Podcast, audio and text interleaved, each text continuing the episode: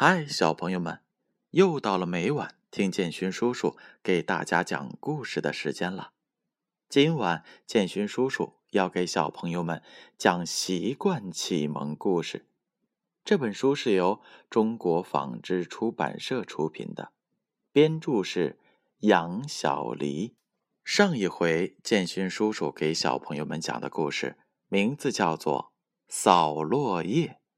故事讲完之后。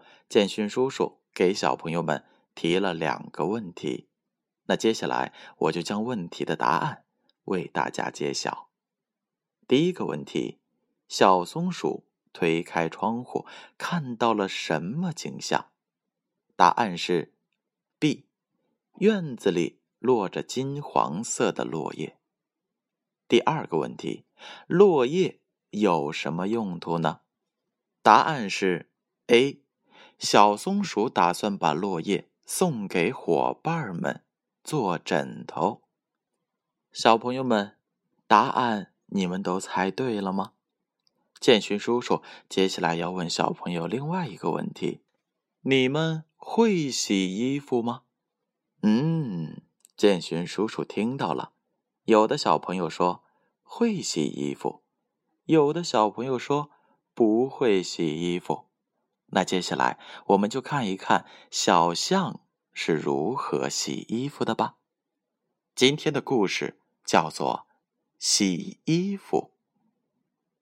春天来了，天气暖和了，小象把冬天没有洗的衣服全都找出来了。哇哦，冬天的衣服都堆成了小山了，我怎么洗得完呢？小象看着一大堆衣服，皱着眉头说：“小象已经长大了，自己的事情要自己干哦。”妈妈在一旁一边择菜一边说：“嗯，我知道了。”小象本想求助于妈妈的，妈妈这么一说，他只好自己洗了。小象找了几个大盆出来。把衣服都放了进去，然后就往盆里加水，倒了一点儿，盆就满了。小象从屋里搬来了一个小板凳，准备坐下来洗。咦，怎么回事呢？倒在盆里的水怎么没了？小象看了看盆，说道：“小象把衣服拿起来一看。”原来水都被衣服吸进去了。这时，妈妈走了过来，从盆里往外拿了几件衣服，说道：“衣服放的太多了，水太少了。”妈妈在盆里只放了两件衣服，又往盆里倒了点水。小象一边看一边听妈妈说着：“原来洗衣服还有学问啊！”小象甩了甩自己的鼻子，等着妈妈把水放好之后，小象找来了一个小搓衣板，开始洗衣服了。洗呀洗，洗呀洗，两件衣服还没洗完，小象就不想洗了。